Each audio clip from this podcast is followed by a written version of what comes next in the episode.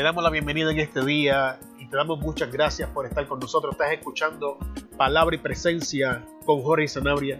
Si es la primera vez que escuchas Palabra y Presencia, en Palabra y Presencia es nuestra intención redefinir a Dios en nuestra vida, profundizar nuestra experiencia con Él, traer motivación e inspiración bíblica para nuestro día a día. Cada martes y cada jueves encontrarás nuevos episodios, nuevas enseñanzas y predicaciones en palabra y presencia. Te pedimos encarecidamente que si tras escuchar el mensaje, la enseñanza o predicación bendice tu vida, lo compartas. Si en la plataforma en la que nos escuchas puedes dejar algún review, opinión o comentario, te pedimos que lo hagas, pues nos ayuda a mejorar y aprender. Y ahora sin más preámbulos, vamos a entrar en la enseñanza en el día de hoy. Hemos comenzado la serie entendiendo nuestra identidad. Y en el día de hoy vamos a hablar de la identidad como hijo. El texto base lo encontramos en el Evangelio según San Juan, capítulo 1, versículo 12. Leímos la palabra con la bendición del Padre, Hijo y Espíritu Santo, y la iglesia redimida con la sangre del Cordero, dice amén. Mas a todos los que le recibieron, a los que creen en su nombre, les dio potestad de ser, de ser hechos hijos de Dios. Mas a todos los que le recibieron, a los que creen en su nombre, les dio potestad de ser hechos hijos de Dios. Oremos, Padre, en el nombre de Jesús, a ti adoramos, te glorificamos, te engrandecemos, a ti bendecimos, a ti damos gloria, honra, alabanza y adoración. En este día, Padre, vamos a hablar de lo que es nuestra identidad en Cristo Jesús. Vamos a hablar, Padre eterno, de esa parte donde somos hijos, tus hijos, Señor. Y te pido que me des gracia en esta hora de la mañana que tu espíritu me dirija, que ministres a mi vida y a las vidas de las personas que has predeterminado que van a escuchar esta enseñanza en el día de hoy. Que tu palabra, Señor, sea llena de tu unción, sea llena de tu presencia, sea llena de tu poder. Que tu palabra, Dios, haga la función para la cual tú la envíes. Y en esta hora caigan fortalezas mentales, caigan escamas de los ojos, expandas nuestras mentes, Señor, y podamos entrar a la dimensión a la que tú nos estás llamando. Ejercemos la autoridad que nos ha sido dada en Cristo Jesús y atamos las fuerzas del enemigo y las echamos fuera en el nombre de Jesús. Desatamos el poder de tu palabra, desatamos tu bendición, desatamos tu presencia, desatamos tu autoridad sobre nosotros. Nos sometemos, Dios, a tu autoridad, nos sometemos a tu dirección.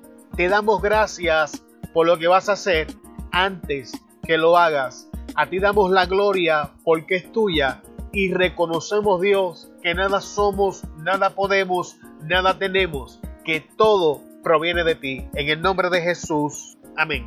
Hemos leído el verso donde el apóstol Juan explica una parte importante de nuestra identidad y es que somos hijos. Pero antes de profundizar en este estatus de hijos que nos ha sido otorgado en Cristo Jesús, quiero abordar en unos temas sumamente importantes, siendo el primero que este versículo desenmascara una de las mentiras más comunes que escuchamos, y es que todos somos hijos de Dios. Bíblicamente hablando, todos somos creación de Dios. Todos hemos sido creados por su mano.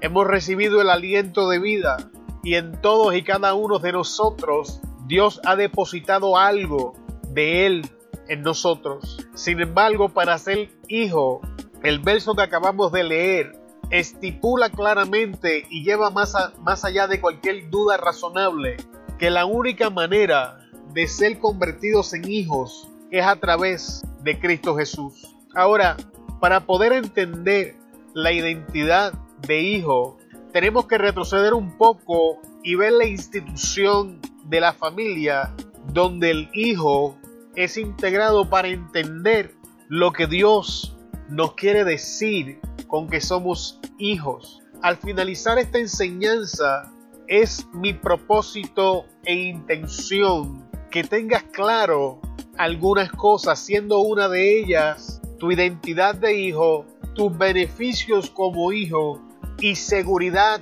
en tu salvación. Ahora, Dios durante la escritura bíblica se presenta a sí mismo como un padre, compara su amor con el amor de una madre.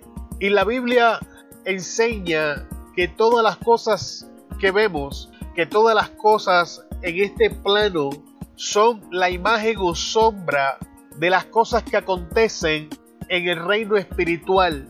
Por eso es que Dios nos da la figura paterna y nos da una figura materna, porque Él mismo se presenta como un padre y la forma más cercana bíblicamente para describir su amor es el amor de una madre.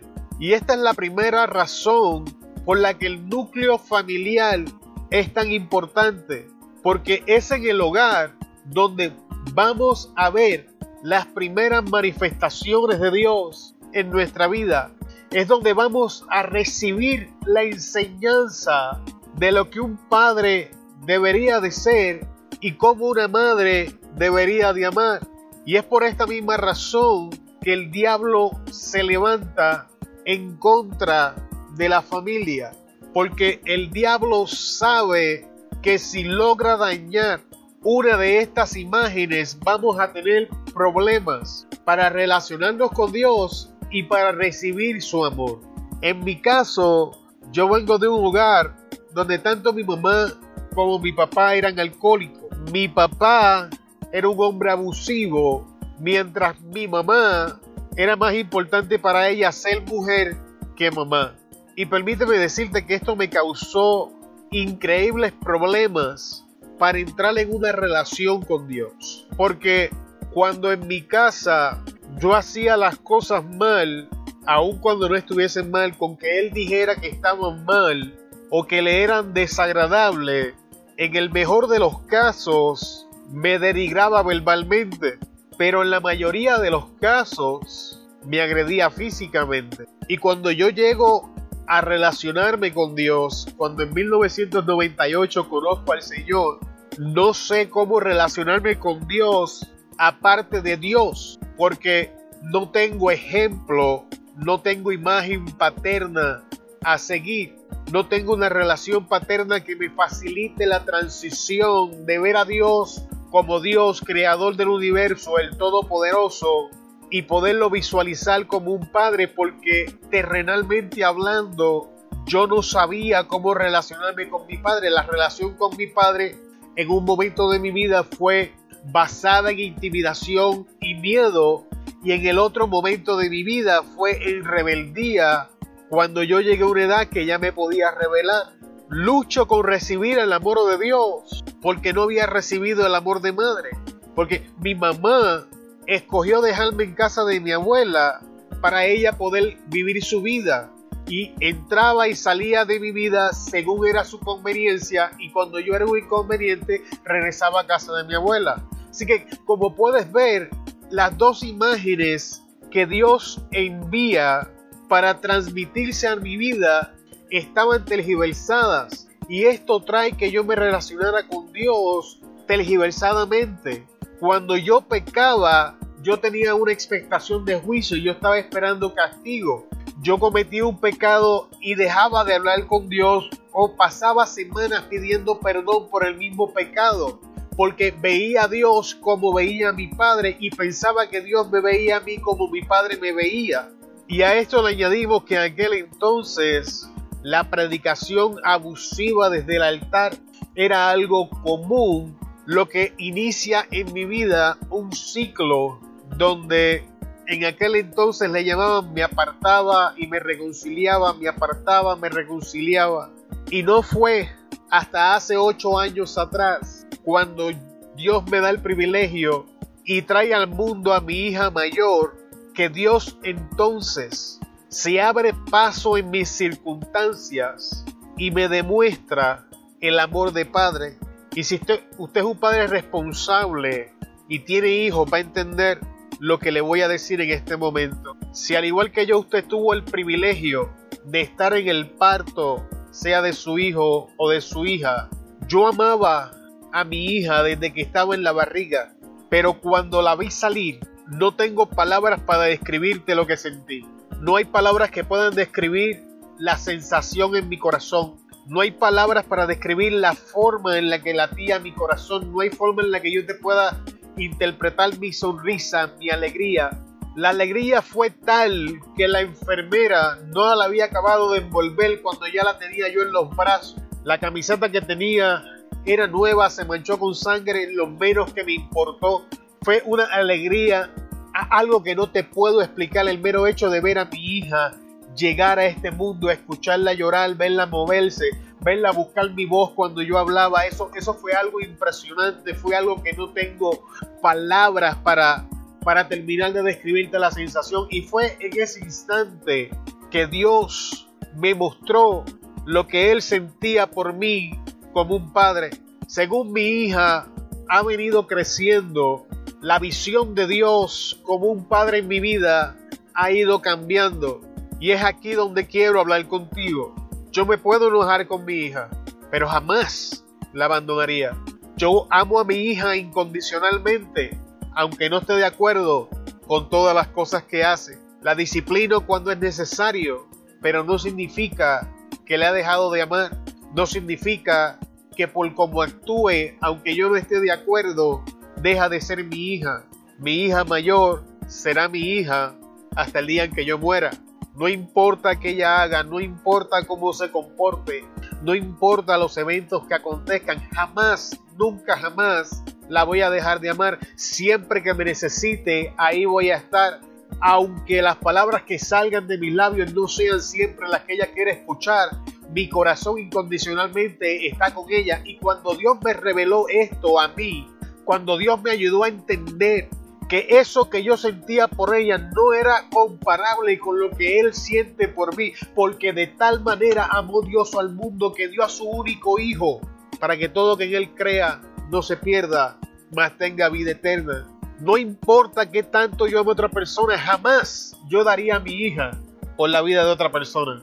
Lo siento mucho, te amo mucho, pero te moriste. Sin embargo, Dios nos amó tanto que dio a Jesús para que a través de Jesús nosotros alcanzáramos el título de hijos. Y como mencionaba, aunque yo no esté de acuerdo en el comportamiento de mi hija, aun cuando yo pudiera molestarme con mi hija, aun cuando yo discipline a mi hija, jamás dejaré de amar a mi hija. Y Dios es igual con nosotros. Si en estos momentos tú estás en una etapa de tu vida donde estás batallando con el pecado, estás batallando con las acciones de la carne, estás batallando porque quién tú eres en Cristo y lo que haces no compagina y tienes miedo de perder la salvación porque al igual que yo vienes de una enseñanza donde decían que la salvación se perdía, te tengo buenas noticias. Dios se puede enojar contigo, Dios te puede disciplinar, Dios no va a estar de acuerdo con todas tus acciones y decisiones, pero una cosa te puedo decir, una vez estás en Cristo, eres hijo y jamás vas a dejar de ser su hijo. Te estoy predicando con esto salvo, siempre salvo, en ninguna manera, hermano.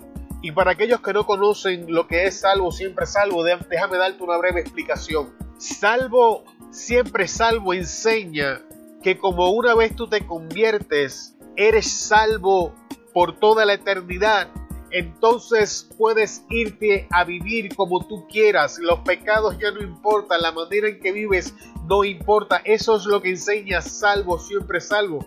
Y esta doctrina no es nueva, ya existía en los tiempos de Pablo. Cuando Pablo le escribe una de las epístolas a los Corintios, a Pablo lo acusaban de enseñar esto, pero el Señor reprende el diablo. Esto no es lo que estamos enseñando. Lo que te estamos enseñando en este día es que tu salvación está segura en Jesús. Es que tu salvación no depende de cuántas veces tropiezas en el camino. Es que tu salvación no depende de cómo tú te comportas. Es que tu salvación no depende de tus acciones. Tu salvación depende de que Jesús fue crucificado, pagó el precio por tus pecados, te injertó en el olivo, te hizo hijo por gracia. Y tu salvación está segura en Cristo, al igual que tu estatus de hijo está seguro en Cristo. Así que si estás tropezando, si estás cayendo, te estás levantando, te tengo noticias en esta mañana. Esta temporada en tu vida va a pasar. No escuches la voz del diablo, No sigas viviendo en temor porque Dios no te ha dado un espíritu de temor, sino un espíritu de valor, de poder, de amor y dominio propio. Como hijos, tú tienes privilegios. Hay cosas que solo se le dan a un hijo. Cuando yo llego a un lugar, puede estar lleno de niños. Están todos lindos, o todas lindas, todos hermosos, todas hermosas, todos preciosos, todos graciosos, todas graciosas. Sin embargo, en el momento en que yo escuche la voz de mi hija, todos los demás niños quedan borrados, sacados de la imagen y mi concentración total está en mi hija. No existe nada más para mí que mi hija. No hay nada más importante para mí que mi hija. No importa cuántos niños hayan en el salón, yo voy a reconocer la voz de mi hija. Una vez mis ojos se centran en mi hija, ya no existe nadie más. Tú tienes que saber y entender que como hijo, Dios tiene su atención en ti. Dios conoce tu voz. Una vez Dios fija sus ojos en ti, todo lo demás desaparece. Dios se desvive por ti. De hecho, la Biblia dice que tú eres la niña de sus ojos. La Biblia dice que te tiene esculpido o esculpida en sus manos. Tu estatus de hijo te da prioridad ante la presencia de Dios. No importa lo que esté pasando, no importa lo que está aconteciendo, déjame decirte algo. Los ojos de Dios están sobre ti. La atención de Dios se encuentra sobre ti. Cuando mi niña está enfrentando adversidad, cuando mi, cuando mi niña cae, yo me aguanto los deseos para que ella se fortalezca en la situación. Pero cuando la situación rebasa los límites, ahí sale papá Sale papá a darle la mano, sale papá a levantarla, sale papá a protegerla. Salgo como un león a comerme lo que sea que esté en el medio. Déjame decirte que de igual manera pasa con Dios. Si estás batallando en estos momentos es porque Dios sabe que, que tú puedes. Es porque Dios sabe que la circunstancia todavía tú la aguantas. Pero déjame decirte, cuando se levantan en tu contra el león de la tribu de Judá se va a levantar. El león va a rugir y va a decirle a todo el mundo detente a este o a esta tú no los tocas. Estos son mis hijos. Tú no tienes derecho, tú no tienes potestad. A esto los compré yo a precio de sangre. Y Dios se levanta del trono a favor tuyo. Cuando mi hija tiene necesidad, y no estoy hablando de lujos, estoy hablando de necesidad. Yo muevo cielo, mar y tierra para suplir esa necesidad. Dios está al tanto de tus necesidades no por lo que tú haces, sino por quien tú eres. Eres hijo. Y todo padre responsable va a suplir las necesidades de sus hijos. Mi hija no tiene que preocuparse por la renta. Mi hija no tiene que preocuparse por dinero para la compra. Mi hija no tiene que preocuparse por su suscripción de Netflix o Hulu. Mi hija no tiene que preocuparse por el dinero o el valor de lo que cuesta su ropita. Mi hija no tiene que preocuparse por nada porque papá se hace cargo de eso. Cuando yo le digo a mi hija que voy a hacer algo, mi hija sabe que lo vamos a hacer. Cuando hablamos y le digo vamos a planificar, ella sabe que está en gestión. Es mi deseo que tú entiendas que si esto soy yo, que soy imperfecto, que estoy lejos de ser la imagen de un buen padre, soy así con mi hija. Entonces imagínate el Padre Celestial con nosotros. No sigas preocupándote por lo que necesitas. Dios te lo va a proveer. No sigas batallando con la incredulidad. Si Dios te habló, Él va a cumplir. Y otro privilegio, que es uno de los privilegios más importantes para el futuro de un niño, yo me propuse como padre que las maldiciones de mi familia morían conmigo, que mis hijos van a enfrentar gigantes distintos, pero los gigantes de mi familia me propuso en Jesús que yo les voy a arrancar la cabeza. Dios ya hizo esto por nosotros. Dice la palabra que Cristo en la cruz exhibió públicamente como derrotados al diablo y sus demonios, que en la cruz tomó los edictos que iban en contra de nosotros y los crucificó con él, poniéndole una línea y diciendo nulo, como hijo del Altísimo, no hay quien te condene, porque ahora pues ninguna condenación hay para los que están en Cristo Jesús. Entiende esto, no hay quien te condene. Si Dios te justifica, ¿quién te puede condenar? Si Dios es contigo, ¿quién contra ti? Si Dios te declaró justo, que de esto vamos a estar hablando en otro episodio, ¿quién puede decir lo contrario? Amigo, amiga que me escuchas en este día y estamos hablando de hijos, escucha bien, no continúes absorbiendo, recibiendo tu identidad de las otras personas. No te conformes con relaciones inferiores para sentirte importante, para sentirte amada.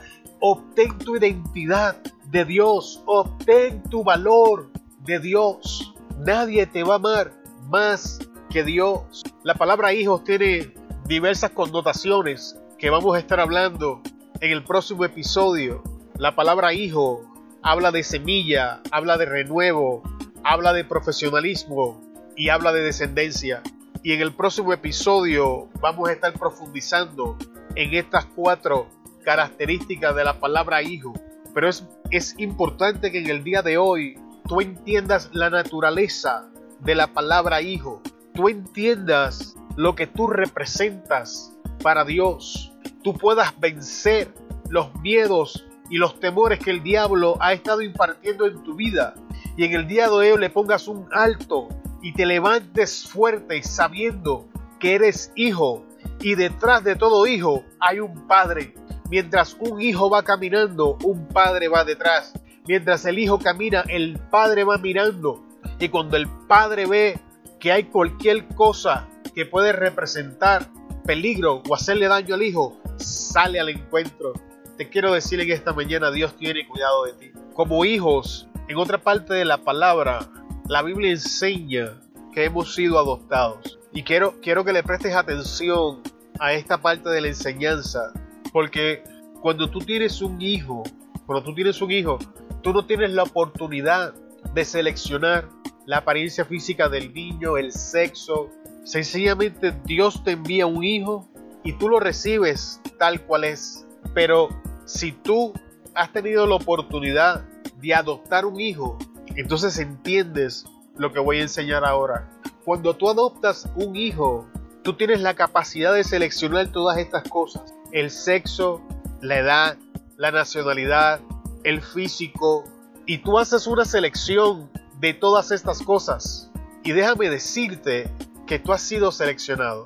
Déjame decirte que Dios te escogió a ti entre muchos, que Dios extendió su mano y te escogió tal cual eres, con virtudes, con defectos, con fortalezas, con debilidades. Dios te escogió cuál eres. Y para finalizar, cuando Jesús va a ver a Juan el Bautista y se va a bautizar en las aguas, que sale, dice que descendió el Espíritu Santo en forma de paloma y una voz del cielo que dijo, este es mi Hijo amado, en quien tengo contentamiento a Elohim.